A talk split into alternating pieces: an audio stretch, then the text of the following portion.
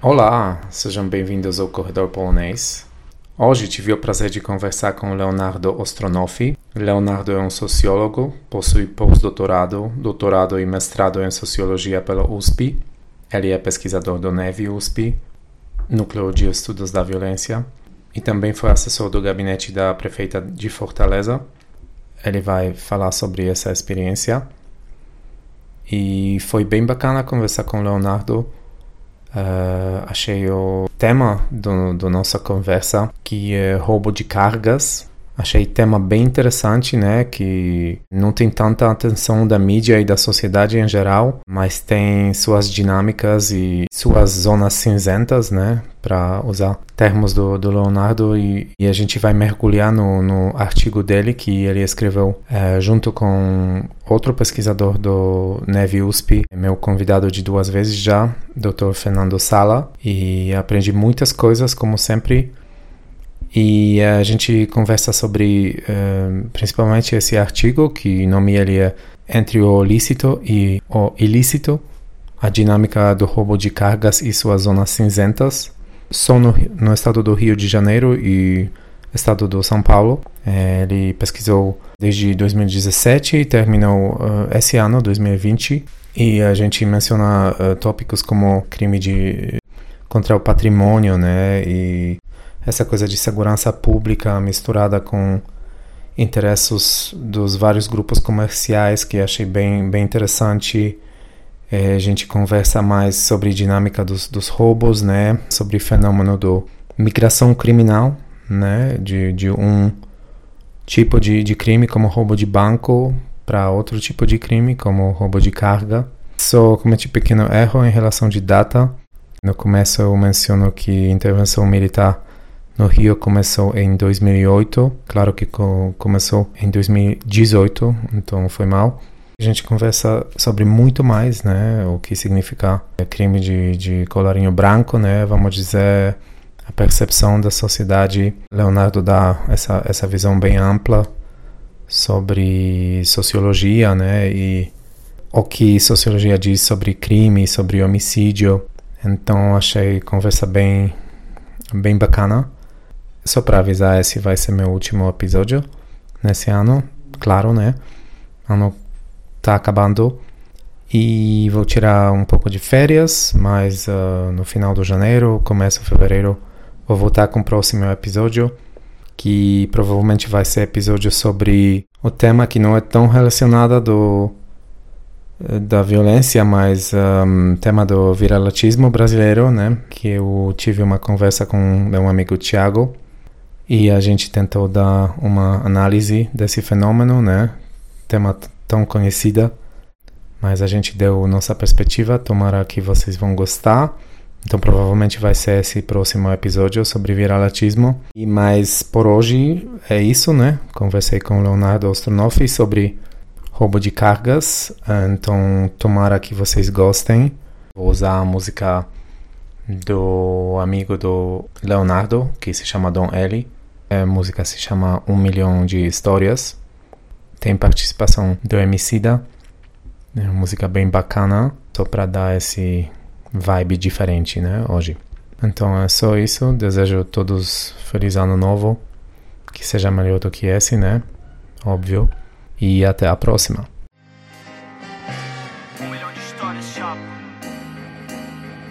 Eu tenho um milhão de amigos, um milhão de espíritos, buscando caminhos, traçando destinos, alcançando objetivos, e ficando sozinho. Tudo junto na cidade em conflito, somando um milhão de sonhos, um milhão de imagens de felicidade. Davam um milhão de contos, um milhão de coisas que eu quero provar. Um milhão de flores pra perfumar o ar, um milhão de bares pra brindar o amor. Um milhão de lugares de onde ver o sol se pôr, mas são um milhão de dores o percurso, um milhão de quilos de peso, pagando os erros e a culpa de um milhão de tiros pra vitória. Um milhão de cores pelos muros da cidade contam um milhão de histórias. de realizar na vida que você quer mudar. Acertos e os erros vão te ensinar. Na busca dos métodos pra chegar. Mas olha, são um milhão de histórias. A sua é só um irmão. Na rua são um milhão. Na luta são um milhão. Um milhão. Leonardo, seja bem-vindo ao podcast. Como você se interessou por, por esse tema, né, de roubo de cargas? Eu vou te introduzir uh, depois, vou gravar um intro, né? Mas em forma geral, como te, te interessa esse, esse tema? Eu comecei é, na minha pesquisa de pós-doc, né, na USP, financiamento da FAPESP, supervisão do professor Marcos Alvarez, que é coordenador também do Núcleo de Estudos da Violência da USP, e agora é chefe de departamento né, da Sociologia. Na minha pesquisa de pós-doutorado, eu comecei investigando supermercados. Era a questão da vigilância, né, da videovigilância nos supermercados. No trabalho de campo, como as empresas não abrem né, o seu espaço para os pesquisadores, isso no Brasil é muito constante, e eu tentei de novo, mas sabia que as empresas supermercadistas não iam abrir, tentei e foi negado. Então, o jeito foi ir via o movimento sindical, né, o movimento hum. sindical desse setor, no né, setor comerciário, que é onde estão os supermercados, essas empresas de varejo. Entendi. E conversando uhum. com um velho sindicalista lá da Paraíba, um cara né, já de 20, 30 anos aí do movimento sindical, apresentei minha pesquisa para ele no almoço, ele disse, olha, a questão da videovigilância, do circuito fechado de televisão, o CFTV, ele é apenas a ponta do iceberg. Você tem que olhar para a prevenção de perdas, que é um sistema hum. que controla e monitora toda a cadeia de distribuição e distribuição dos supermercados. E fui olhar esse, esse sistema, né, que começa nas lojas, tem muito sobre a vigilância do trabalhador, tem um impacto muito grande. Esse era o começo. Mas nas entrevistas com esses gerentes de prevenção de perdas que eu consegui chegar, né, que eram os executivos, um deles me falou o seguinte: a gente não está conseguindo mandar carga para o Rio de Janeiro. E uma das coisas da prevenção hum. de perdas é monitorar também a distribuição de mercadorias nas estradas e nos centros de distribuição, que os mercados têm de distribuição e depois as mercadorias vão para a loja. Esse trajeto tem muito roubo de carga. Hum. Então, esse sistema, ele também tinha que evitar, né? Ele é um sistema que tenta diminuir ao máximo o risco e as perdas, por isso prevenção de perdas e há uma relação desse sistema com as forças policiais e militares. Muitos policiais e militares foram contratados. Por exemplo, uma grande empresa de varejo, supermercadista francesa, que tem aqui no Brasil, tem no mundo uhum. todo, ela contratou um, um ex paraquedista, um ex-membro das Forças Especiais Francesas, para vir implementar esse sistema no Brasil. Hum, então, é um sistema que tem técnicas policialescas, de investigação, enfim, de prevenção, mas também no molde policial. E foi daí que eu cheguei no roubo de cargas. Aí eu descobri que essa circulação de mercadorias, o controle da circulação de mercadorias, ele era feito por esse sistema. E o roubo de cargas era o principal problema. E a questão do Rio de Janeiro, que foi falada por esse gerente né, de prevenção de perdas, quando ele fala isso, foi no começo da pesquisa, meses depois veio a intervenção na segurança pública do Rio de Janeiro, foi decretado. Então, foi daí que eu quis investigar essa parte na última fase da pesquisa, né? Foram três anos, foi no último ano. Então, foi daí que eu cheguei no roubo de cargas e na intervenção na segurança pública do Rio de Janeiro. Te levou praticamente eh, né, de, de supermercados para roubo de cargas, né? Que, é, que é um, grande, é... um grande caminho. Sim, não, mas faz todo sentido, né? Mas é um pouco inexpectável, eu, eu imagino, né? É, eu chamo de exótico isso aí. Certo. Então, a gente, a gente se juntou hoje para conversar sobre seu uh, artigo entre o lícito e ilícito, a dinâmica do roubo de cargas e suas zonas cinzentas, né? Que você escreveu junto com o Dr. Fernando Sala, né? Que já foi meu convidado duas vezes. Primeiro, parabéns pelo artigo, muito legal de, de ler e de eh, conclusões, de, de hipoteses, né? Que vocês colocaram. A pesquisa foi feita, né? Quase três anos que eu entendi, né? Desde março de 2017, né? Até eh, março desse ano. Você é, terminou na pandemia, né? Tipo, no começo da pandemia você.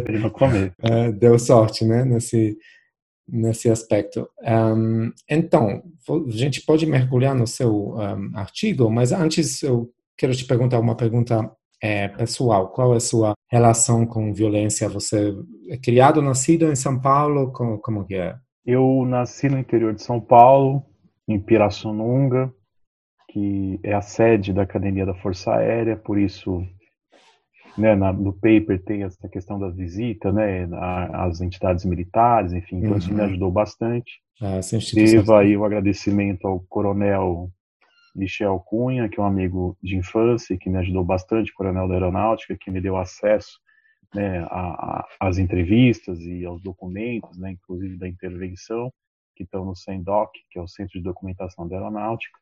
E todas essas visitas e essas entrevistas que eu pude fazer foram em decorrência disso. Então também devo esse agradecimento aí público, né, ao Michel, um amigo, que é um coronel da aeronáutica. E também registrar que tive total abertura, né, que foi uma coisa que me gerou um estranhamento até, que eu esperava que os, as forças militares fossem mais fechadas, mas ao contrário, foram hum. super solícitas e o que eu precisei eles me deram para pesquisa. Uhum. Mas, enfim, vim de Pirassununga, com 17 anos eu vim fazer graduação aqui em São Paulo, então saí de uma cidade de 60 mil habitantes para uma megalópole, né? Então, aí vim para a USP, para Ciências Sociais. Fui criado na igreja evangélica metodista e fui fazer Ciências Sociais, então você vê a mudança, né? Uau! Uhum. Então, veio, veio todo... E fui para o movimento estudantil, entrei no Partido dos Trabalhadores, né? Isso em 99, por aí, antes do Lula até. Fiz um mestrado também, doutorado na USP. Entre o mestrado e doutorado, tive uma experiência na gestão pública em Fortaleza, na gestão municipal por dois, três anos. Trabalhei hum. coordenando projetos de economia solidária na periferia, com mulheres, na Secretaria de Desenvolvimento Econômico, e depois na Secretaria de Juventude era nomeado no gabinete da prefeita, Luiziane, Luiziane Lins, na época. Né? Depois voltei para fazer o doutorado, Fui dar aula em duas faculdades, uma delas a escola do DIESE, né? Ciências do Trabalho, e na FESP. E depois em fazer o pós-doutorado, né? Aí já em outra área, na violência, que eu estudava trabalho. Mas o eixo sempre foi pelo Michel Foucault. Então, o que poderia dar liga a todo esse negócio, a todas né, essas mudanças que eu falei, seria, em termos acadêmicos, né, científico, a presença do Foucault, né? Sempre me guiando aí. Então sempre fui por esse por esse lado. Então um pouco da minha trajetória. Trajetória é bem é complexa, né? É. Não, não Eu te levou umas partes. não te levou diretamente, né, para essa pesquisa, né, que você fez. Né? É uma coisa que me que foi uma experiência interessante que fez eu perceber, é, ter contato com essa dimensão da violência, mais propriamente, foi essa experiência na gestão em Fortaleza. Hum. De ter que ir fazer os, desenvolver os projetos na, na periferia, né, nas áreas periféricas, e na juventude ter contato com o movimento de hip hop, enfim, vários movimentos, né, na Secretaria de Juventude. E essa coisa da política, né, de você estar sempre com as comunidades, enfim. E nessas comunidades a presença da violência, do crime, ela sempre está, ela faz parte, né, do uhum. cotidiano, ela faz parte do universo daquilo.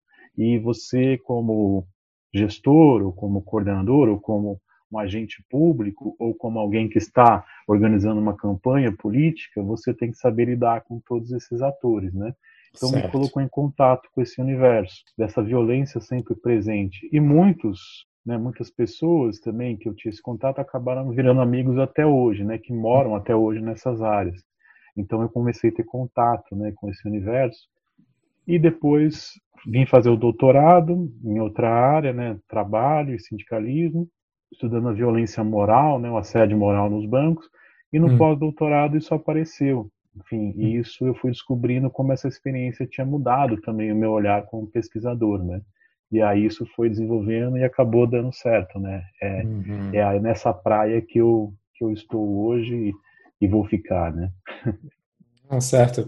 Eu sempre pergunto, né, porque eh, realmente eu tenho também interesse forte pela violência, né, mas tem tantos caminhos que você que uma pessoa pode chegar, né, eh, acadêmicos, mas também outros, né, de, de ter interesse, porque todos nós acredito temos, né, interesse por violência, né, mas acho que muitas pessoas têm interesse por essa violência mais é, cotidiana, né? É, então, você, da, da, forma geral, você menciona três direções, né, que vocês escreveram nesse artigo sobre roubo de cargas.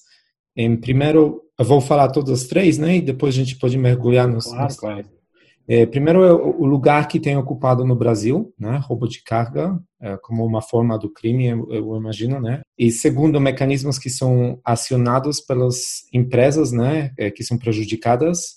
É, eu imagino prevenção, né, e segurança e, e todo o mercado, né, de de equipamento e, e todo o mercado como escoltas, né, para prevenir roubo. E terceiro, formas de, de ação de poder público, né, que você breve mencionou, né, foi uma intervenção é, militar, né, da força militar em, em, março de 2008, né, no, no, Rio, no estado do Rio de Janeiro.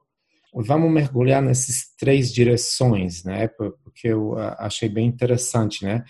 Qual lugar o roubo de cargas, na, na sua, no seu entendimento, uh, tem tem no Brasil, né? Vocês mostraram um pouco da história, né, roubo de cargas e, e qual ele tem hoje.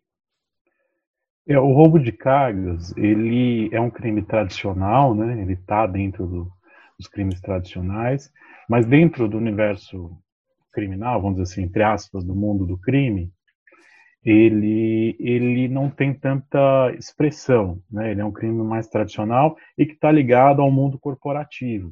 Certo, a gente é. coloca, eu e o Fernando, a gente coloca no artigo essa introdução que ele não é um crime que diz respeito ao indivíduo, mas a corporações econômicas. E isso certo. é uma modalidade do crime patrimonial. Rouba banco, enfim, aí o roubo de carga entra nessa discussão também. Então já é um deslocamento. Né? Quem é prejudicado são grandes corporações econômicas, não são necessariamente indivíduos. Claro que isso certo. afeta lá no final indivíduos também, mas a vítima, vamos dizer assim, seria as corporações, né? Então, certo. o roubo de cargas nisso ele entra nesse nesse mundo dos negócios, das corporações, nesse mundo econômico. É uhum. daí que ele surge, uhum. né? Daí que ele está a praia dele. Essa questão dos equipamentos de vigilância, também as empresas para se protegerem, né? Que a gente fala que em 2015, 2017 houve um aumento, um boom certo. do roubo de cargas em São Paulo e no Rio de Janeiro. O que é interessante também é que as curvas desde 2000 nesses, nessas duas cidades, né, nos dois estados de roubo de carga, elas são diferentes. Mas em 2015 e 2017 elas se encontram. Sim. Ou seja, o número de roubo de cargas em São Paulo e Rio de Janeiro começam a ter o mesmo desempenho, começam a ser semelhantes. Né? Então alguma coisa aconteceu nesse momento. A questão dos equipamentos de vigilância é como as empresas foram se protegendo. Elas precisavam criar mecanismos, né, tecnologias para evitar ao máximo esse roubo, que é a questão da prevenção de perdas, esse sistema dos uhum. supermercados, né? Precisavam criar sistemas e tecnologias, desenvolver esses sistemas, e um dos lugares onde foi desenvolvido, eu pude entrevistar um professor da escola politécnica, né, da engenharia elétrica, e foi um cara que desenvolveu muitas tecnologias nesse sentido para combate ao roubo de cargas, né, pelas empresas. Então uhum. houve um aumento dessa demanda também, né, desses sistemas. Mas o principal fator que as empresas é, investiram como defesa é realmente escolta armada. Aí, como você citou a escolta armada, a gente fala no artigo, né, na minha pesquisa também eu verifiquei isso bastante, as empresas entendem a prevenção e a vigilância ainda como a arma de fogo, como um fator de maior segurança. Você tem uma escolta armada ali, um carro com um equipamento como, né, com mais peso, um armamento mais forte, elas entendem isso como um investimento melhor para a vigilância, né? Uhum. Nem tanto a questão da vigilância de tecnologias, né? Isso apareceu, mas uhum. ainda há essa ideia de que a arma, a presença da arma é uma segurança, que é uma ideia equivocada que a gente sabe muito bem, né? Mas as empresas têm isso. Então, as empresas de escolta armada cresceram muito. Isso virou uhum. um mercado também, né? Uhum. Que ao mesmo tempo, essas empresas que oferecem essa vigilância, essa escolta armada, esses equipamentos, né, essas tecnologias, é um grande negócio também. Então Sim. acabou criando um nicho de mercado para combater né, tanto roubo de carga, na questão dos bancos também, a gente colocou no artigo, os bancos também fizeram uma gran, um grande investimento em tecnologias né, para combater o roubo a banco. Né? Você tem aquela ideia dos caixas eletrônicos, que quando ele é violado, solta uma tinta na, sim, no dinheiro. Sim. Né? Então você tinha outras coisas, sistemas de videovigilância também, o próprio layout né, das, das agências, de você construir fazer agências espalhadas, diminuir o dinheiro em cada agência, e isso foi acontecendo também com as empresas do roubo de carga. Então, uma reação do mundo empresarial que acaba criando um outro nicho de mercado. Esse uhum. nicho de mercado também tem muito, que é o da segurança, também tem a presença de muitos ex-policiais e militares, né? A uhum. prevenção de perdas ela está dentro né, do, do sistema dos, das empresas supermercadistas, mas você tem outras empresas que oferecem como as conhecidas empresas de gerenciamento de risco, que é uma grande caixa preta, né? As empresas de seguros, enfim. Mas essas empresas de gerenciamento de risco, a gente cita também, porque ela tem a presença também de policiais, ex-policiais e militares. Então virou um grande negócio também, né? Como prevenir, né? Como responder a esse tipo de roubo. Só para chegar no terceiro ponto, que são as relações públicas, que eu acho que aí é o ponto mais forte do artigo e da minha pesquisa. Porque para você conseguir deter, né, prevenir ou combater esse roubo, as empresas elas lançam mão do próprio Estado. Então essa associação com o Estado, com as forças públicas, ficou muito presente. E era uma questão, né? O Weber traz a ideia do monopólio legítimo da força, uhum. que o Estado controlaria, né? e a gente coloca um questionamento a isso, né? Justamente porque você falar em segurança, hoje você tem que pensar o privado e público como uma coisa que coexistem, né? Essa ideia de uma segurança só pública, enfim, não, não se coloca mais dessa forma. Há uma associação direta entre empresas e as forças policiais, forças públicas. Né? Isso está muito claro, e aí na ideia da intervenção, ela vem responder também a esse interesse das corporações econômicas, das empresas, que com o aparato do Estado, o aparato policial e militar, é muito mais fácil, né? Até uhum. porque o investimento para ter um aparato desse, as empresas teriam que gastar muito dinheiro, é um investimento caro, né? Então, você Sim. usar as forças militares e as forças policiais para isso, também é uma maneira de, de de, vamos dizer assim, interessante para as empresas, né, que elas conseguem usar essas forças para o seu interesse privado, enfim. Sim, sim, que vocês mencionaram realmente no, no artigo, né? Essa distinção entre roubos que acontecem na louca, né, e roubos que são espe especializadas, né, que achei bem interessante, né, um, principalmente esses especializadas, né, que que entra nessa complexidade, né, de de quem encomenda, né, os roubos e, e essa área cinzenta, né, que vocês mencionam, né, então você pode falar uh, sobre isso, né? Por um lado, eu fiquei surpreso, né, porque vocês mencionam que próprios donos, né, das, das algumas empresas podem encomendar robôs, né, vamos dizer de forma de forma é, simples, né, como vocês mencionam, indústria farmacêutica, né, que acontece que que apesar de ser mercado legal, né, lícito, é, parte do, dos, dos um, é, da, da, carga pode pode vir do, do do robô, né? Então pode explicar um pouco isso? É, aí são, aí é mais assim a dinâmica, a morfologia, enfim, o desenho, vamos dizer assim, do roubo de cargas, né? Essa foi a uhum. parte da pesquisa qualitativa, mais etnógrafa da pesquisa, né, para conseguir descrever bem. Porque para chegar nesses outros pontos da segurança pública, das reações em São Paulo, era preciso descrever o que é esse mercado, né, como ele funciona, esse mercado ilegal do roubo de cargas. Certo. Então, é, aí foi um trabalho de campo forte que eu fiz na pesquisa. Enfim, por isso é, eu contei com esse apoio, né, também das polícias Sim. e das forças militares. Mas são também, dois grupos. Só te para interromper, você também conversou com as três pessoas condenadas, né, por roubo de, de carga, que achei bem é, interessante, né? Isso também foi uma, uma. Eu não coloquei diretamente no artigo as falas, mas eles me ajudaram a, a fazer essa descrição, esse desenho, né? Uhum. Porque se fossem só as forças policiais e militares, ficaria um viés. Então, também quis ouvir gente que tinha sido detida, enfim, né, que tinha certo, relação é. com o crime de roubo de carga diretamente, né? De outro lado, né? Vamos dizer. É, é, o outro lado. E eu consegui isso, né? Enfim, isso deu certo, mas eu não usei diretamente as falas. Elas me ajudaram a desenhar, né? Muitas informações que nem você perguntou dos Naloca. Os Naloca são aqueles que ficam esperando o caminhoneiro passar. O caminhoneiro vem de longe, né? Estou falando de São Paulo, né? Especificamente são Paulo, então eles passam por Guarulhos, eles vêm geralmente pela Dutra, enfim, ou Fernão Dias, que seja, mas eles vão passando na localidade, quando eles vão chegando perto de São Paulo, eles já estão cansados. Então uhum. eles dão o que a gente chama em português de boi, eles vacilam, dão aquele boi. E nessa, esses na louca são quatro, cinco que ficam dentro de um carro e vão olhando, observando. Nessas regiões perto de São Paulo, Guarulhos, Osasco, tem muito caminhão que chega, né? Então, muita transportadora, enfim. Então, são locais onde tem muita empresa de logística de transporte. Então, o fluxo de caminhões é muito grande pela presença das rodovias, né? Então, eles ficam ali esperando o cara dar uma vacilada. Quando o cara vacila, eles vão lá e fazem o roubo, né? Hum. Mas não é nada organizado. Eles ficam realmente roubando na louca, essa ideia de na louca. Apareceu uma oportunidade, eles vão lá e fazem. Então eles saem de manhã, pegam seus amigos, vão lá e roubam.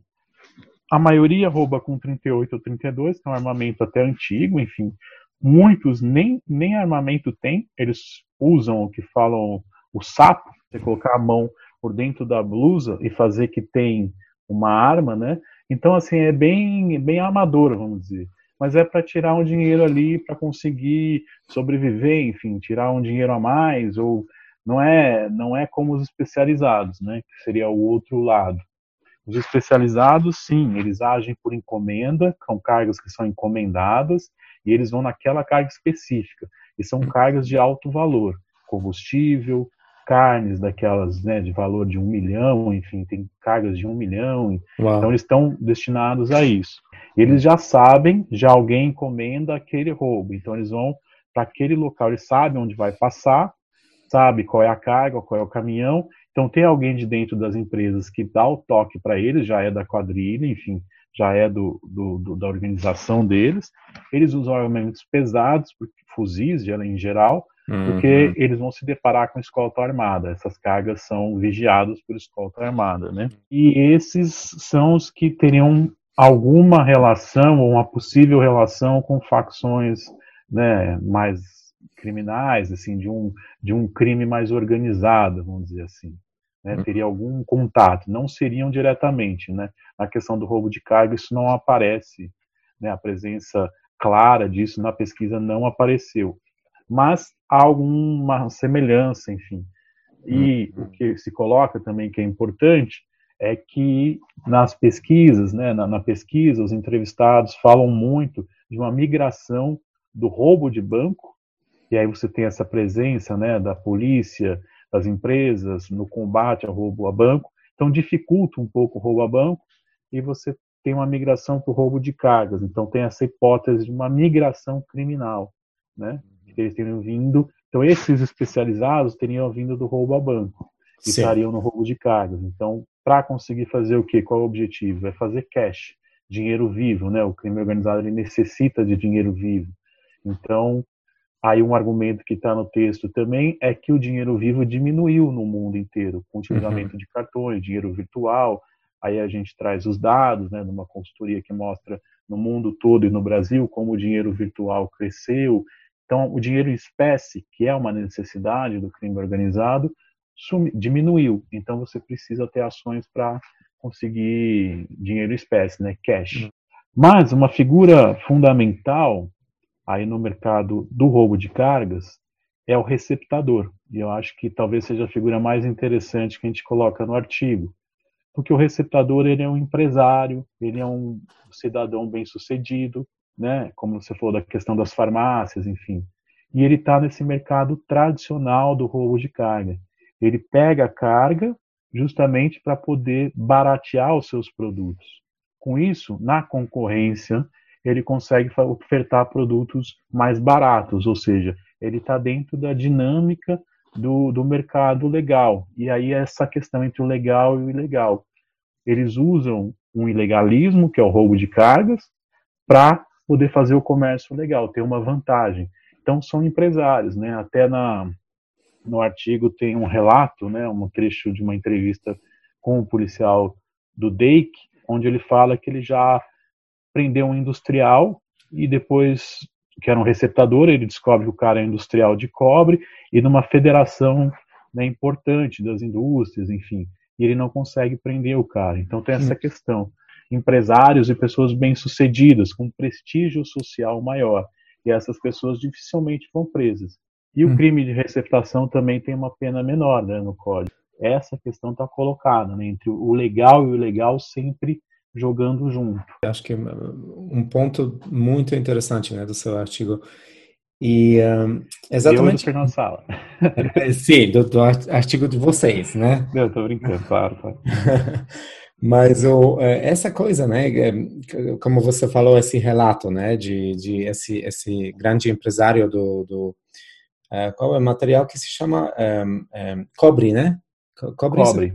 Uhum, que é um metal, né? É um metal. Sim, um metal, é. é. Que foi roubada um, um, um, caminhão, né, com, com bobinha de, de aço, eu acho.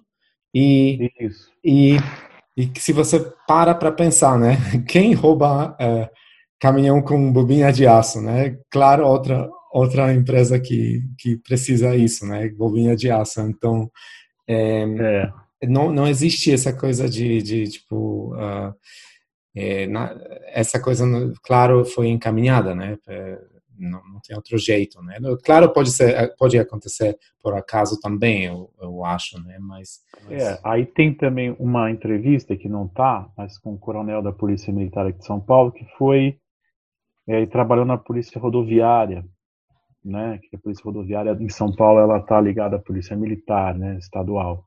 E ele trabalhava na região da Anchieta. E ele contou que uma vez teve uma denúncia de um caminhão de carnes, carnes pesadas, né, essas peças né, de frigorífico. E eles chegaram muito rápido, tipo 15 minutos, eles chegaram no local e o caminhão estava vazio. Essas peças são muito pesadas, é um caminhão cheio de carne, aquelas carnes né, pesadíssimas, enfim.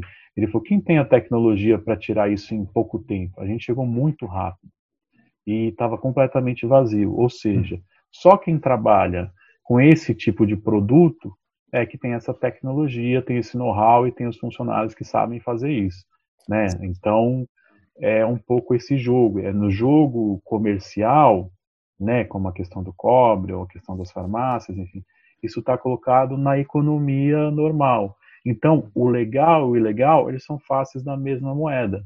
A economia precisa do a economia legal precisa do ilegal o ilegalismo para funcionar, porque é nessa concorrência que ela se dá, né? Ela usa disso, né? Ela usa dessa questão. E isso é interessante, né? Porque coloca como o ilegalismo, ele não é uma coisa à parte na nossa sociedade. Ele é parte do jogo, né? Então isso é interessante sempre colocar. Vocês colocaram essa questão que eu gostei bastante, que realmente uh, acho que pessoas comuns, né, como eu, a gente olha para o roubo de carga, né, com olhos diferentes, né, do que tráfico, né, de drogas ou tráfico de armas. Por quê, né? Porque não tem vítimas, né? Muitas vezes não tem vítimas, né? E então tem pouca violência nesses casos e, e muito diferente, né, do que do crime de tráfico, né?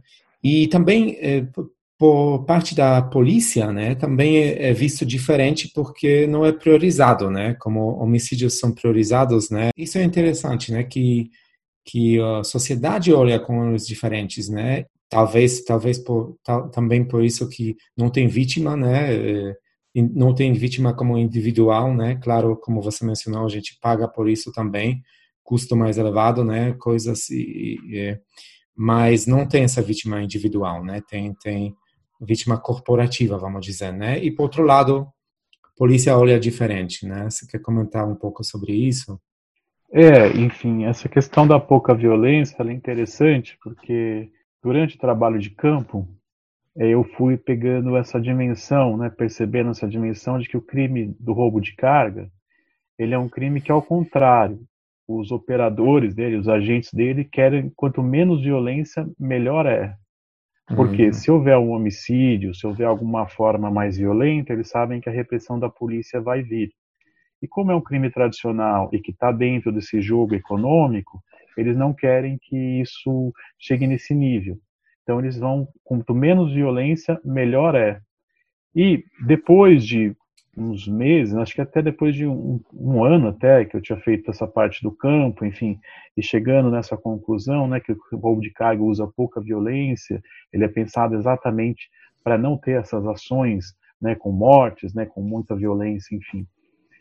Eu tive acesso a uma literatura, um livro, né, de um pesquisador americano que é clássico nessa parte, e ele vai exatamente dizer que nos Estados Unidos isso acontece também. Mas e lá os crimes né? uhum. de roubo de carga, né, ele é feito sem violência, essa é a característica dele. Então bateu, né, o campo, o campo que eu fiz aqui, o trabalho de campo que eu fiz aqui bateu com esse com essa com esse livro, né, clássico lá nos Estados Unidos. Então é interessante ver que nesses dois países isso aparece. Então não é uma questão só, uma coincidência, uma questão conjuntural do Brasil mas ele está colocado também em outros países como Estados Unidos, né? Então é uhum. interessante, né? Então essa pouca violência é uma característica que a gente coloca no roubo de cargas hoje, né? É possível falar isso, né? Nessa uhum. configuração desse desenho, né? E essa questão da, da polícia, né? Que você perguntou, isso também é da pesquisa, né? De campo, enfim, conversando com os policiais e aí é o universo deles, né?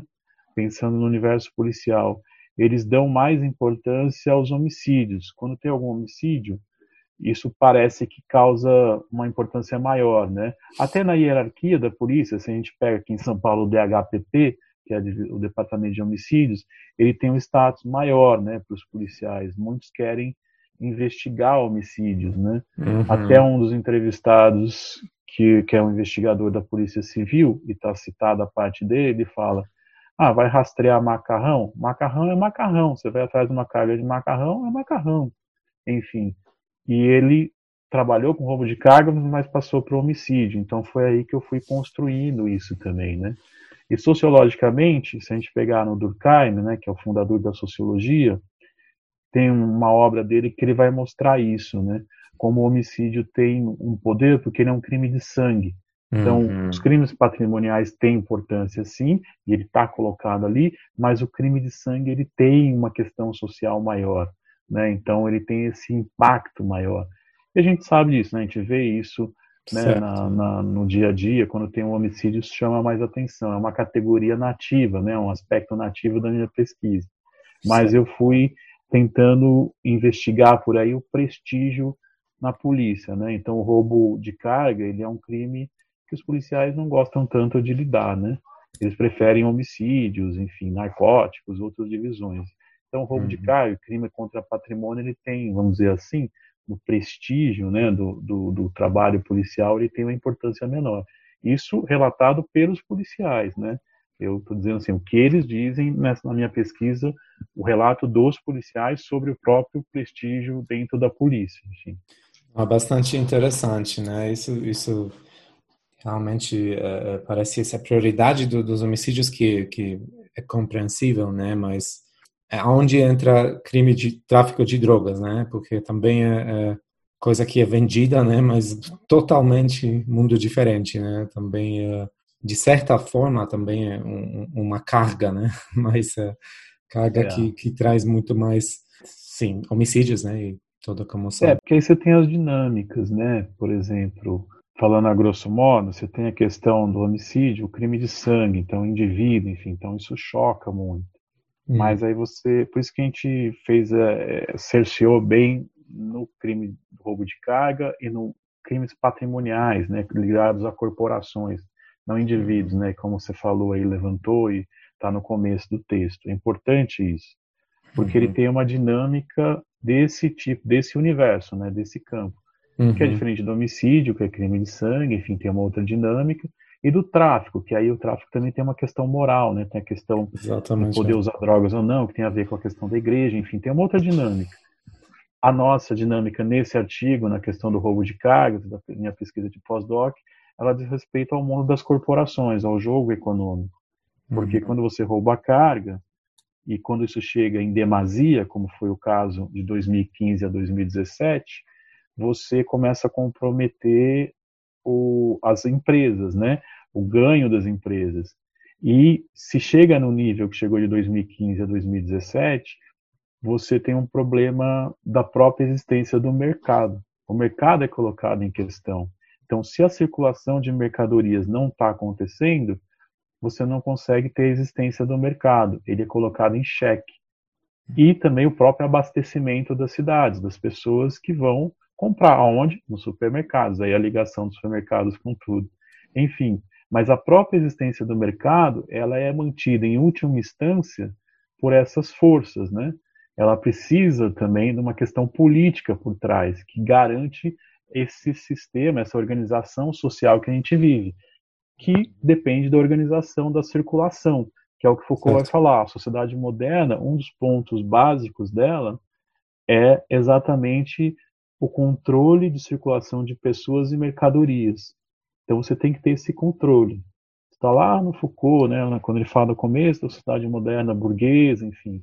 A burguesia está baseada nesse controle, então ela cria sistemas de vigilância também para isso, a polícia também entra nisso, na defesa do patrimônio burguês. E o que, que é esse patrimônio burguês?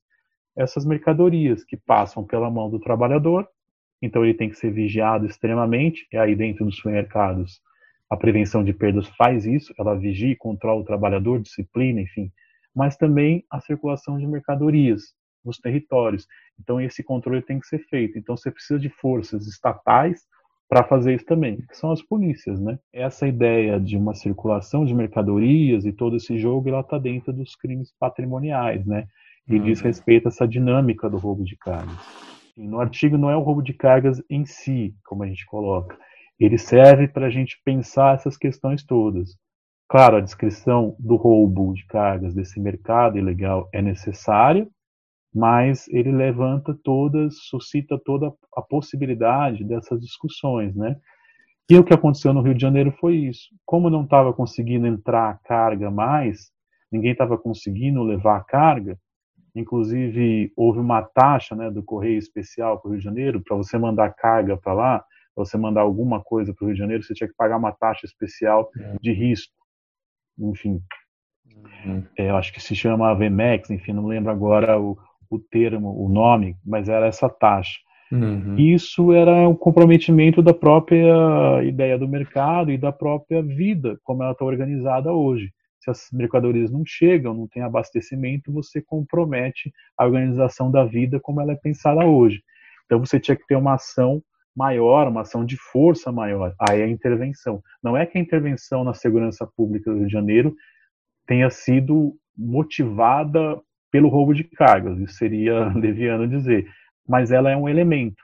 Uhum. E aí na minha pesquisa, quando eu tive acesso aos documentos legais, né, os, os atos legais da, da, da intervenção na segurança pública do Rio de Janeiro, e principalmente do plano de gestão estratégica, um dos pontos de combate que entra na avaliação e na necessidade de se fazer é o roubo de cargas, como outros tipos de crime, mas uma das questões é o roubo de cargas. Inclusive, eles fizeram uma grande operação chamada Dínamo Cargas, que juntava o Exército, as polícias rodoviárias, civil, aeronáutica, e patrulhavam, fazia grandes patrulhas de bloqueio na Dutra, na entrada ali do Rio de Janeiro, e na Avenida Brasil e também nas regiões ali de São Gonçalo, enfim. Uhum. Então era uma grande operação para combater o roubo de cargas e foi uma das operações fortes da intervenção na segurança pública de Rio de Janeiro. Isso eu pude ver nos documentos oficiais, né, que eu tive acesso é, na, da intervenção, né? Então isso está colocado lá no documento, enfim. Então o roubo de cargas está dentro desse universo. É um dos elementos, mas o combate está tá dentro desse universo, sim talvez seja interessante eh, entrar nessa diferença, porque eu sempre estou fascinado entre diferenças entre São Paulo e Rio, né? E até nas eh, reações, né, do poder público, eh, você mencionou agora o, o Dinamo Cargas, né, no Rio, mas um, como foi no São Paulo, né? Porque como você também mencionou no, no começo, né, os tinha os booms, né, dos roubos, dos cargas no, no Rio, é, entre anos 2000 e 2000 um, e, e, agora, mas São Paulo um, tinha sempre esse crescimento, vamos dizer, estável, né, dos uh, roubos de carga e mas desde 2015 praticamente os números são bem similares, né, apesar de Rio ser, uh, ter menos uh, gente, né. Então você pode falar sobre essas dinâmicas desses dois estados? É, o, o, Rio ele tem uma composição econômica diferente de São Paulo, né? São Paulo é uma cidade com a presença do capitalismo, das empresas, enfim, indústrias muito mais forte. Então, é uma cidade com capitalismo, né, industrial, serviços, enfim, ou no caso hoje, como a gente fala, capitalismo financeiro muito mais forte. E isso muda essas respostas, né? O Rio estava passando por uma situação muito difícil, né, de uma problemas de corrupção e falência, né, ausência, dificuldade de, de recursos. Estado, né? uhum. E eu pude ver é, do estado do Rio de Janeiro. Não vou entrar nisso porque, enfim, um ponto é que tinha um problema de corrupção gran, grande, né, que foi isso é público hoje, é tranquilo de falar, mas que comprometia o próprio pagamento, né, de, de forças policiais, bombeiros, enfim, todos que eu entrevistei lá falavam disso e também em outros setores, como por exemplo, universidades, né, tiveram problemas de recursos nessa época. Então era quase uma falência do Estado, né? E isso gerou um problema na segurança pública, em termos de políticas públicas e recursos, gera um problema administrativo. Aí vem a minha experiência na, na, na gestão em Fortaleza, como isso permite, né? Eu conseguia perceber isso, né? Essa sensibilidade, esse olhar estava para isso também, da gestão pública, né? Era um quadro diferenciado. Em São Paulo, a gente não tinha esse quadro. E você tem corporações econômicas fortíssimas, né, que conseguiam influenciar o Estado, né, a, a usar, né, a criar condições e até financiar cursos, por exemplo, para policiais sobre roubo de cargas, para combate ao roubo de cargas, né? Então, em São Paulo, eles criaram um núcleo. Uma das ações mais fortes foi a ação de um núcleo de combate ao roubo de cargas na cidade de Guarulhos, e que foi também por influência dessas corporações econômicas. Então, os grandes conglomerados econômicos em São Paulo influenciavam o poder político estadual, municipal, para fazerem essas ações, né? E aí, no caso estadual, polícia militar, polícia civil, que estão na, na, na, no comando, né? Estão sob a tutela do Estado, enfim. Então, as empresas tinham essa influência. E aí entra também a influência nas campanhas políticas, porque essas empresas né, financiam campanhas, enfim. Então elas têm esse jogo de um poder de pressão sobre os governos, sobre as administrações públicas. E foi criado esse núcleo né, de roubo de carga. E eu pude entrevistar o delegado, o titular desse, desse núcleo em Guarulhos, e tá né, um trecho de uma entrevista que ele fala que ele lida totalmente, que ele tem essa associação que é muito normal com as empresas, com as seguradoras, que eles têm uma, um intercâmbio, que é assim que eles fazem o policiamento nessa área, né, o combate ao roubo de cargas, que é muito normal esse intercâmbio de informações entre as empresas e a polícia, hum. né, que se tornou uma coisa quase conjunta, né? Hum. Então tem uma associação muito presente. Então essa ideia do privado e do público se mistura, né? Então, como é pensada e planejada a segurança é, em São Paulo? Essa, essa questão do roubo de cargas e como foi feito aqui mostra que há uma simbiose entre o, o espaço privado, né, os, as empresas, enfim, e o poder público. Então, para pensar o planejamento ao roubo de cargas, essa associação hoje é tida como normal, a ponto do delegado do núcleo de roubo de cargas falar para mim que é uma coisa normal, falar abertamente, sabendo que está gravado, enfim, assinando lá um termo né, de entrevista, ele falando isso abertamente. Não, eu ligo aqui, eu tenho as informações, eu ligo para o cara da empresa tal, eu ligo para o cara da empresa X, Y, para gerenciador de risco tal, enfim, a gente está em associação, inclusive eles patrocinaram cursos né, de formação para a polícia, e com isso eles vão é, dando uma tônica maior e dando uma importância maior para esse tipo de, de roubo, né? Querendo, assim, influenciando as forças policiais para esse, esse, tipo de roubo. Tem, tem um jogo político por trás, né? Também. Em São Paulo isso é mais presente, porque essas corporações econômicas têm capital, né? para poder fazer. Então, no Rio, isso não acontece. Por isso, uma intervenção militar ela era necessária também, né? Então, foi uma, uma questão mais federal, né? São forças de um âmbito federal, mas que no Rio de Janeiro, o maior comando do Brasil está situado no Rio de Janeiro, que é o Comando Militar do Leste, né? E você tem ali uma presença militar, né? Das direções, dos comandos militares mais presente no Rio de Janeiro. Então, isso também influencia, né? São Paulo é mais um jogo econômico. São dois perfis diferentes de cidade e que acabam tendo respostas diferentes mas que não sei, não dá para dizer que diretamente foram essas ações, mas o roubo de carga ele foi diminuindo, né, depois de 2017, até por essa questão das migrações criminais, né, que eu falei. Então eles diziam que até 2017 isso tinha acontecido, mas quando você começa a ter uma atenção maior, né, das empresas e das forças policiais e militares no combate ao roubo de cargas, ele acaba ficando mais difícil. Então há uma migração para outro lado. Né? Aí a gente, eu não entrei nisso porque aí também não era meu objetivo saber para onde eles tinham migrado, só que eles migravam. Por isso certo. que a gente fica naquele, no artigo, e está na minha pesquisa também, naquele universo de 2015 a 2017, que você tem o boom, né, uhum. né, onde o Rio e São Paulo se aproximam e depois você tem uma queda, né? Isso também está no artigo mostrando que tem uma queda no roubo de cargas depois. Certo, certo. Eu, eu talvez esqueci porque eu, uh, eu vi que tinha boom no 2017, mas depois realmente tinha ca caído, né? Mas é, números é são, são similares, dois né? Anos, né? Eu mostro só ah. dois anos quando está caindo, mas para mostrar que também ele está caindo, né? Foi uhum. é um fenômeno que a gente centrou, né? Eu centrei na pesquisa e no artigo a gente coloca, o Fernando, 2015 a 2017, uhum, né? Que é esse certo. boom, né?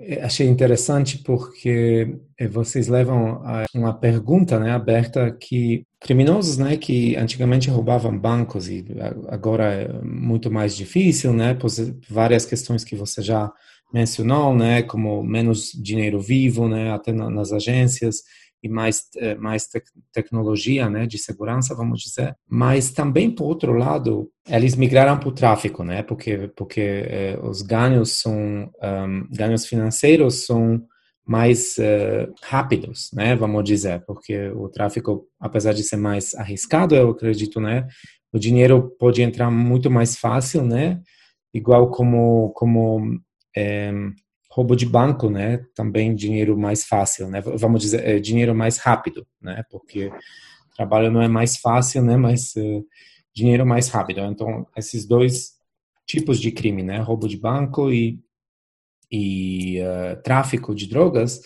pode gerar mais lucro, né? E pode, pode, dinheiro pode ser mais rápido.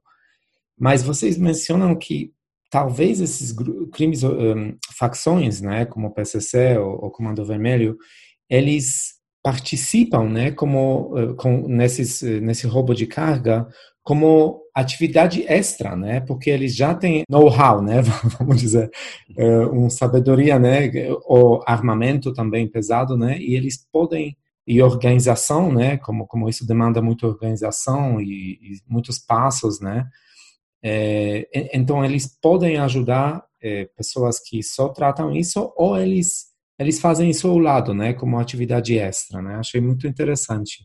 É, o roubo de carga ele aparece em algum momento, talvez a ligação, mas como uma atividade extra, né? Em algum momento é, a conjuntura, né, casou para isso, né? Deus chegou nisso, mas ele não tem uma associação direta com esses. Até porque é isso, ele é um crime tradicional de pequeno porte, de pequeno, né, vamos dizer assim, prestígio nesse mundo, enfim. Ele está mais ligado a esse jogo comercial da economia, né, do ilegal, do legal, de você baratear os produtos. Esse é o mercado tradicional do roubo de carga.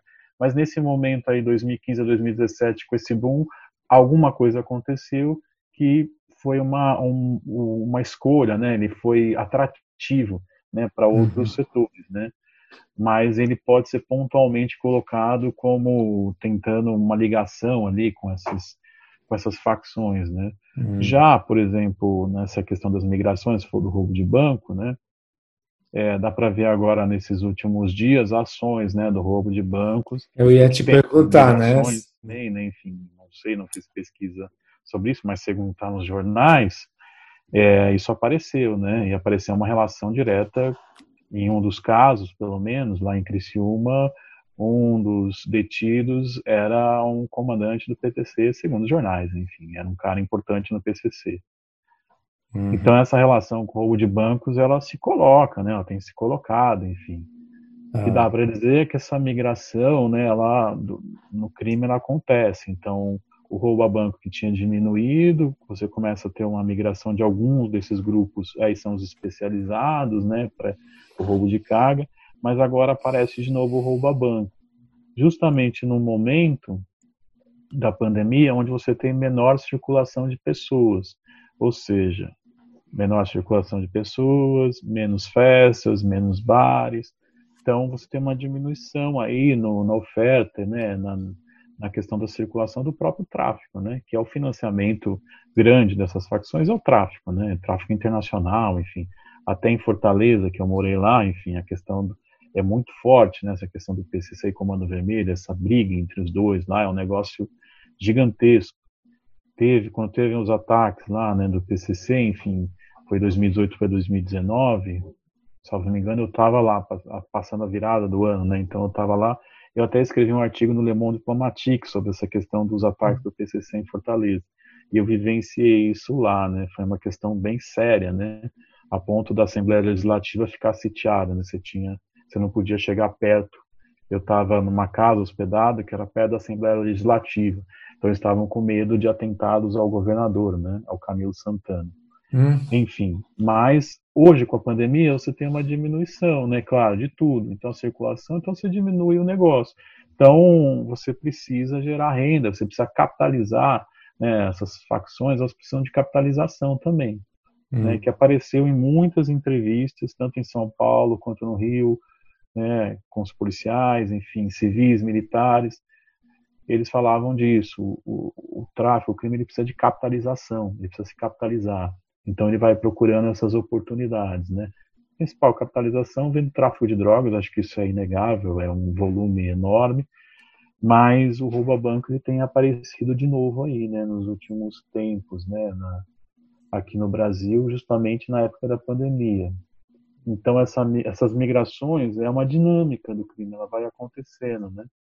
Então por isso que também a questão do roubo de carga ela tem um boom, mas depois cai, né? Então são migrações, não vai ser eternamente assim. O que se mantém no roubo de carga é aquele mercado tradicional, né? Que é esse das empresas, das farmácias, dos redes de supermercado, em que você conseguir fazer ali roubar carga para baratear o seu produto, né? Você passa e tem remédio pela metade do preço. Você fala, oba, mas como que ele conseguiu colocar, né? Enfim, aí tem várias questões. Mas tudo falando vem das entrevistas, né? Não, são elementos das entrevistas. Então, são baseados nas entrevistas que eu fiz na pesquisa.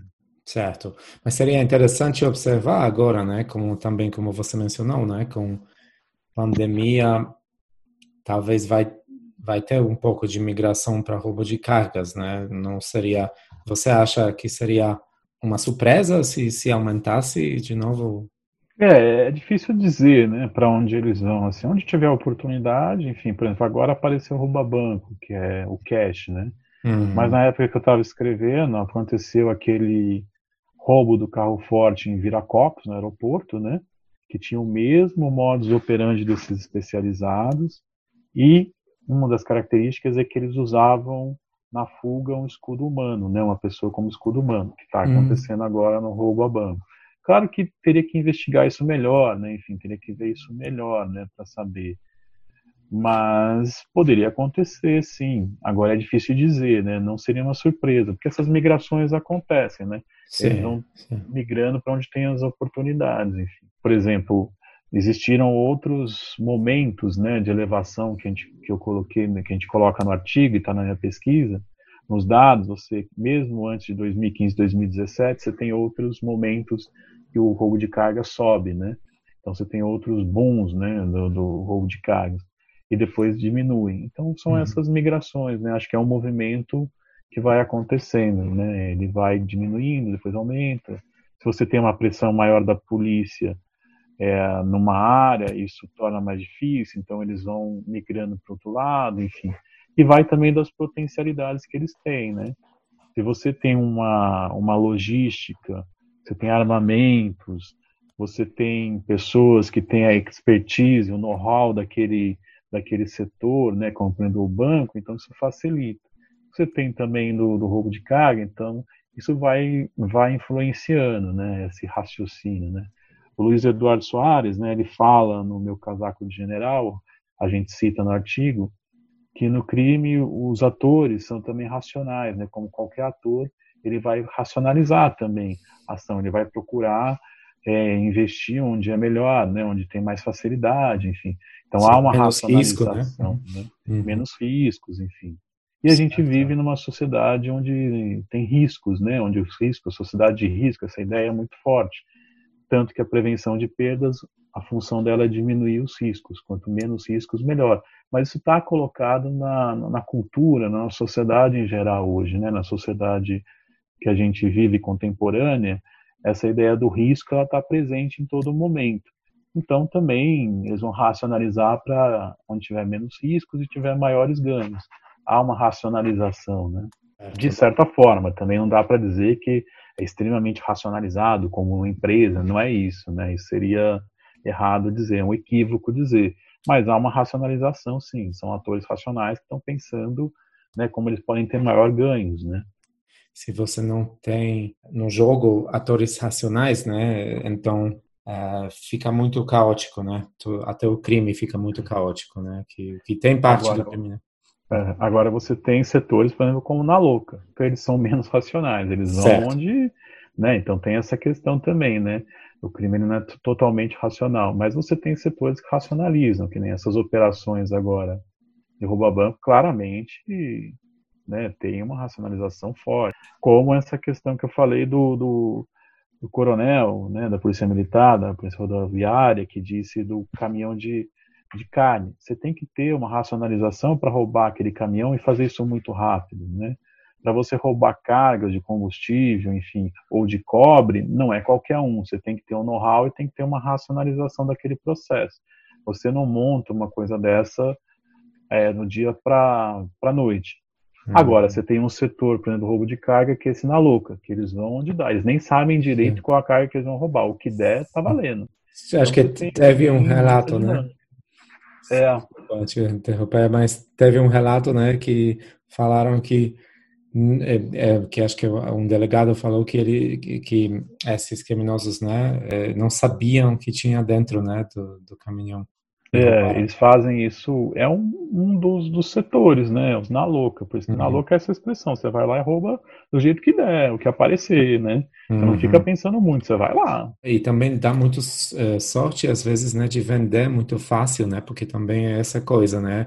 Então, se é. você roubar cigarros, né, é, é muito fácil, né, vender depois. É, você tem, né? por exemplo, eles buscam essas, essas, esses, os que eles procuram esses produtos mais fáceis de vender, porque eles querem queimar logo a carga, né? Esse é o tema, queimar, vender logo. Porque se eles uhum. ficam com aquilo, aquela carga fica queimando, a polícia vem, então eles querem escoar logo. Então, cigarro, bebida, enfim, coisas que são corriqueiras, né? Tipo macarrão, enfim, né? Uhum. Você tem essas, essas coisas. O que vier é lucro. Então eles estão uhum. na, na aventura, né? Eles são aventureiros, né?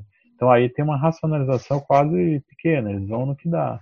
Por isso que a gente não usa na sociologia essa ideia de formar categorias muito homogêneas, não, é assim, esse tipo. Não, o roubo de carga ele tem diferentes expressões, ele tem, não dá para falar em categoria homogênea, ele é heterogêneo, ele tem tipologias ali, né, que a gente pode formar. E uhum. isso que é o mais interessante, a riqueza vem disso. Se fosse uma coisa só homogênea, seria fácil de, né, de explicar. Mas o certo. mundo social não é assim, ele é todo recortado, ele é cheio de relevos, ele é todo intercortado, enfim, que é o que o Foucault fala, né? O mundo ele não é retilíneo homogêneo, ele é cheio de diferenças e diferentes matizes. Então a gente tem que tentar pegar isso e um dos pressupostos é você fazer uma análise que seja mais heterogênea, né, mais diversa possível. É certo, isso ajuda a ter soluções, primeiramente entender né, o que está acontecendo, mas até soluções, né, e investigações e todo processo, né, de, de é. prevenção, né, então isso é bem, bem, bem importante. essa, essa complexidade, né? Como, como você falou dos. É, e eu queria dizer aí também uma questão importante, que aí é uma crítica que a gente pode fazer também às políticas de segurança que pensam que armamento, repressão, ou ter mais policiais, mais efetivo, ou ter armas de calibre maior, né, vão resolver. Isso não resolve, né? Você tem que ter uma mudança de pensamento na segurança pública, onde você tem que ter políticas mais integradas, com cultura, educação, juventude, esporte, né? acesso maior a essas, esses espaços, né?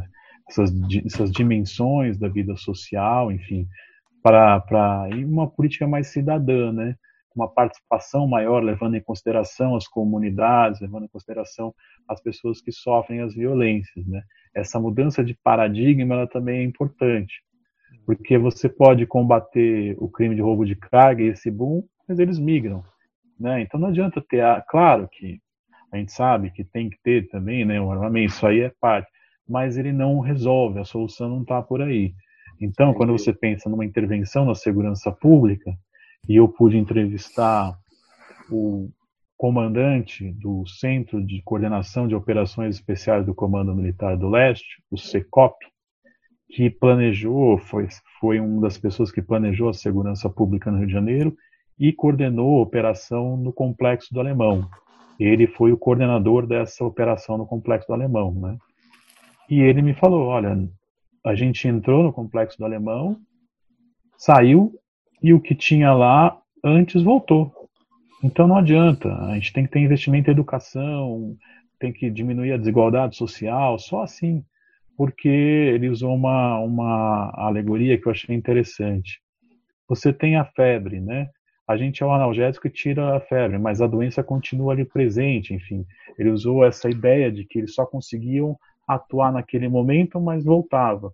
Isso eu estou falando de um comandante militar que participou dessas ações, planejou e era uma autoridade frente, né? nesse meio. Então eu fiquei até surpreso com essa fala. Eu falei, não, eu não esperava realmente ouvir isso. Eu esperava uma defesa ferrenha dessa visão, né? Então você vê como isso chegou no limite, né? Várias operações militares que não dão resultado em nada. Então a gente tem que pensar também que a prevenção ela é fundamental, né? Uma segurança pública voltada para a prevenção, para as políticas integradas, né, para uma visão cidadã, ela é necessária, né? Ela é uma urgência, diria. Né? Você acha que tem pessoas que falam sobre isso da forma bem, bem compreensível e, e acessível, né, na política? Eu acho que tem setores, né? Hoje a gente vive uma ideia também de militarização muito forte, e aí posso falar tranquilamente, o governo Bolsonaro também é um fruto disso, né, de uma certa militarização, enfim, a gente vive isso muito presente no Brasil, né. Então, você tem setores, sim, é que nada é homogêneo, então você tem setores onde há, há um possível diálogo, né. A gente não pode também tornar como se a polícia fosse toda ruim, vamos ficar longe claro. deles, não. A gente tem que também entender que não são categorias homogêneas, né são, existem disputas, tensões lá dentro. Então, existem aliados que a gente pode ter para essa política mais cidadã, né?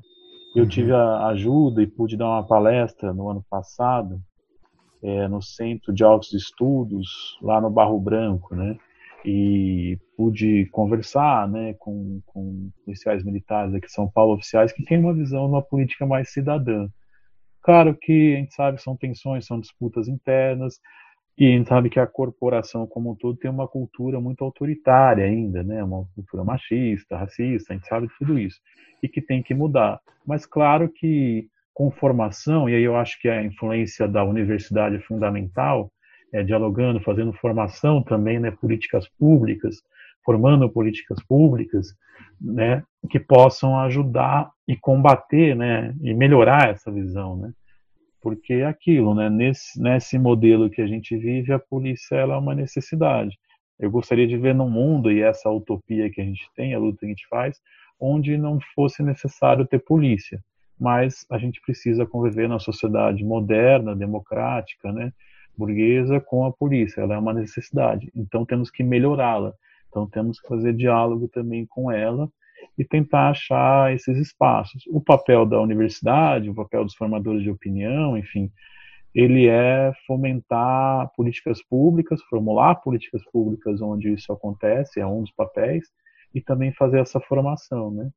Uma formação que possa ser mais uma segurança pública mais participativa e mais cidadã.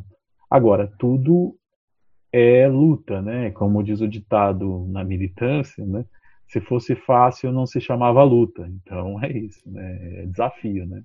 Só para adicionar uma coisa rapidinho que eu, eu sempre estou fascinado como é, mundo do crime pode é, ser um, um, passo na frente do, do, do, mundo da polícia, né? De forma geral, vamos, vamos dizer. E você menciona no seu artigo que tem soluções tecnológicas, né, que esses nas, nesses caminhonetes, né, que as, alguns produtos têm esse esse chip, eu acho, né, que se chama Anjo, mas o mas o que o que é, criminosos é, inventaram, né, no, ou compraram te, tecnologia, né, e equipamentos que bloqueiam todos os sinais, né? Até sinais dos celulares. Então, não adianta que você tenha equipamento registrado, né? Quando quando é, pessoas têm equipamento para bloquear isso, né? Achei bem, bem é, interessante. Isso é interessante, né? Porque eles usam o que você está chamando é o capetinha, né? Capetinha, é um, um, que corta os sinais. Ele é capetinha porque ele é cheio de antenas. Então ele corta os sinais dos, né, do, da, da, vigilância, enfim, do monitoramento dos caminhões, enfim. E do outro lado você tem o anjo, que é para proteger do capetinha, enfim.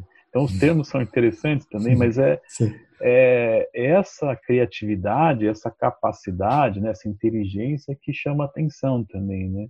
Como a gente está falando, como o, o crime consegue ter uma inteligência de conseguir é feito um sistema de vigilância, eles conseguem vencer esse sistema. Então aí tem que criar isso. outro.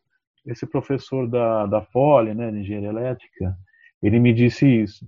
Eu sou sempre procurado para fazer uma tecnologia de vigilância, eu faço. Pouco tempo depois, a mesma empresa vem, outra empresa vem falando, olha, você tem que é, fazer uma outra coisa porque eles já conseguiram avançar em relação a isso. Então é isso, ele está sempre correndo atrás, né? Aquele negócio do cachorro correndo atrás do próprio rabo, né? Então Sim. é interessante mesmo, né? Eu não tinha pensado nesse ponto que você colocou, mas essa criatividade, né? essa inteligência no mundo do crime e no roubo de carga isso fica muito claro, né? Toda essa essa capacidade, né, de produzir, de conseguir vencer, porque na, nas empresas a gente sabe que eles têm como contratar universidades, é, cientistas. No crime, enfim, não sei como isso funcionaria, mas é interessante. Até é uma questão bacana de, de investigar, né, de pesquisar, né? É uma dimensão aí interessante mesmo que você colocou. Certo, essa inteligência, é. né, essa capacidade que eles têm é fenomenal, né? É, sim, que mostra também demanda do mercado, né, que e incentivos que pessoas têm, né? Até o sei lá, engenheiros, não quero acusar ninguém, claro, né? Mas a tecnologia vem, eu imagino, das pessoas que sabem como fazer ela, né? Então, então é, é, é tudo incentivos, né? Eu acho que também deve fazer e, as pessoas pensar, é, né? E aí entra a questão do legal e ilegal, né? Isso não está só no mundo ilegal, isso aí tem contados com o mundo, né? Vamos dizer assim, essa, essas fronteiras elas se misturam, são essas zonas cinzentas que a gente coloca no artigo que são importantes. Uhum. Essa capacidade do crime, essa inteligência, ela não existiria se não tivesse esse jogo entre o legal e o ilegal, né? Essas zonas cinzentas, como você falou, tem engenheiros, enfim. Você não faz um capetinha do nada, né? Esse modem que corta sinais. Alguém desenvolveu é, e algum financiamento teve. Então veio de algum lugar, né? Sempre essa relação dessas zonas cinzentas, né? É. Eu acho que sociologicamente é o mais interessante do, do artigo meu de Fernando Sala, que a gente pega o roubo de carga para discutir isso, e ele foi um objeto bom, né? Que são essa existência de zonas cinzentas, né?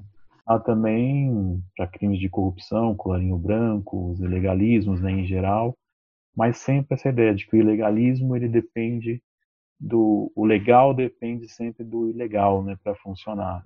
Não quero te segurar por muito tempo, mas só entrar com. Tá legal o papo aqui. que bom. É, que voltando para esse, esse personagem do receptador, né, que isso ele serve ele ou ela, não quero discriminar, né, mas ele serve como esse símbolo, né, do, do ilícito e ilícito, porque opera entre esses dois mundos, né, que não são tão distintos como nós queremos pensar. Voltando, né, para esse receptador. É, porque isso é meio um tapa na cara, né, quando a gente vê isso, porque são pessoas de extremo prestígio social, que são bem tratadas, enfim, mas estão dentro do mundo ilícito, né. E é mais fácil a gente pensar também o crime como aquele cara que está lá na a ideia do traficante, aquele cara todo estigmatizado, né? Não, ele pode ser um, um empresário bem sucedido, bem tratado, que janta, que janta nos melhores restaurantes, tem grandes carros, né? Enfim, esse cara pode ser um, um cara do mundo do crime também. E a gente não está, né, antenado, porque a questão do prestígio social e das classes é muito forte também, né? da posse, né, do, da própria propriedade, né, que é a questão do capital, né. Quem detém o capital também tem esses privilégios. Ele, claro, ele não pode aparentemente fazer isso, né, publicamente, mas ele também tem esse, o prestígio confere esse poder e muitas pessoas de prestígio a gente nem imagina que possam ser atuar dessa forma, né? Então revela um pouco da nossa sociedade também, dos preconceitos, né? Enfim, de como essa questão da renda, classe também se coloca, né? Dos estereótipos, né? Enfim, da raça, classe, renda, gênero, como eles se colocam, né? Então, quando a gente vê, por exemplo, um grande industrial que é um cara relacionado, né, como dizem os entrevistados, ou redes de farmácia, que você tem caras até donos dando entrevistas, né, né fazendo propaganda na TV, enfim, quando isso aparece, quando se descobre, todo mundo fica, nossa, mas ele? Não, nunca imaginei que ele poderia fazer isso. Então, é um pouco isso, né? Retrata um pouco desses nossos preconceitos. E me coloco também junto, né? Porque é uma questão social, né? A gente nunca uhum. imagina, né? É, é, esse extrato social ligado ao mundo do crime, né? Uhum. Ah, isso é, só ver os casos de colarinho branco, né? De corrupção, enfim. Eu ia são dizer. tratados de uma outra forma, né? Às vezes é olhado como como algum tipo de, de sucesso, né? Não quero não quero falar que, que todos nós olhamos, mas uh, é, realmente tem dinâmica diferente, né? Das pessoas que têm poder e, e, e tem muito muito capital, né? É, é, não, não é visto diretamente como crime às vezes, né? Que, que influência que eles têm mas talvez eu falei um pouco do modo geral, né? Não, mas... isso é interessante, porque na formação do capitalismo, né, o Weber vai falar dos empreendedores, né? Lá do empreendedorismo, que você tem que ser um cara empreendedor e vencer através disso, né? E um dos, dos símbolos disso é a ascensão social, né? É você ter capital, enfim. Então esse prestígio está muito ligado à base do capitalismo da sociedade moderna, né? É, é a ideia do vencedor, né? Que é um negócio bem americano, né? O winner, o loser, enfim. Uhum. Você vencer. Então, o cara que tem prestígio é um cara que venceu. Então, a gente dificilmente vê esses winners, vencedores, como uma coisa que estaria ligado a um ilícito, né? Ao uhum. contrário, eles têm prestígio, então eles ganharam, são vencedores. Então, isso está lá no começo do capitalismo na sociedade moderna. O Weber vai mostrar isso na no espírito do capitalismo, né, na ética protestante e espírito do capitalismo, como isso se constitui, né. Então não é à toa que a gente tem esse raciocínio, né, que você tá, colocou bem aí, achei interessantíssimo. Assim. É bem isso mesmo. Certo, certo, Leonardo. Você tem alguma coisa para adicionar no final? Não, eu Quer só adicionar? tenho a agradecer ao convite, né, e mandar um abraço para o professor Fernando Sala, que escreveu esse artigo, né, enfim, um parceiro, um grande espelho né, na, no meio acadêmico e como pesquisador, é um exemplo que eu tenho. Uma Sim, pessoa, eu também. Né, de grande solidária, enfim, então mandar um abraço para ele.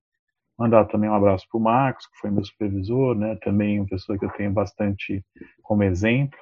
E cumprimentar você, né, por essa oportunidade de poder dialogar, no Brasil fazer ciência não é uma coisa fácil, né? Cada vez está mais difícil. Então ter esses espaços onde a gente consegue publicizar o nosso trabalho de pesquisa é sempre importante, né? E aí, obrigado, né? Só tenho a agradecer e, e um papo muito legal, né? Muito bacana. Obrigado, Leonardo, também eh, por meu lado, obrigado por sua pesquisa de novo, né, e por ter essa oportunidade e tomara que a gente converse no futuro sobre outras pesquisas suas, né? É um prazer estar conversando contigo. E todo dia são um milhão, no busão um milhão. Engarrafamento de desejos em ebulição. Sonhos vêm, fortes como turbilhão. Quando sonhos vão, frustração de viatura vão. Em média, cinco anos em vão. Idade de Cristo no artigo. Cristão, correndo risco. Alguns tiveram visão, fizeram seu pé de meia bem. Um milhão, um milhão. Palavras sonoras, sem dólar, então em são várias histórias. Eu lembro de uns caras em memória. Mas nem só de grana vive o homem se a paz vai embora. Levando sua filha na escola. Um chapa foi com três tiros e deixou a menina pra sogra. Porque a mãe virou noia E nem toda grana paga lágrima de quando ela chora Um de histórias Vou levar comigo Todas têm vitórias Todas têm vacilo Umas levam sangue Outras nem um pingo Mas se mago fosse líquido encheria o rio Nilo Os sonhos são caros de realizar na vida que você quer mudar. Acertos e os erros vão te ensinar. Na busca dos métodos pra chegar. Mas olha, são um milhão de histórias. A sua é só um irmão. Na rua são um milhão. Na luta são um milhão. Um milhão.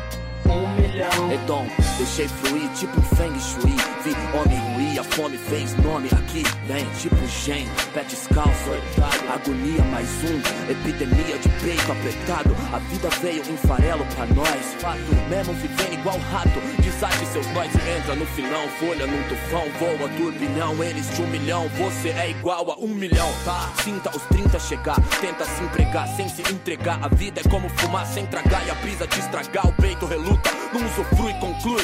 Mundo filha da puta. De um lado as coleção de petúnia, do outro as barrigas d'água que mata. Desde o tempo das múmias, bota o sonho nas covas. Nas cadeiras de roda é o preço dos desejos mundano. Vários mano foi, é sonhos são caros de realizar. Na vida que você quer mudar, acertos e os erros vão te ensinar. Na busca dos métodos pra chegar.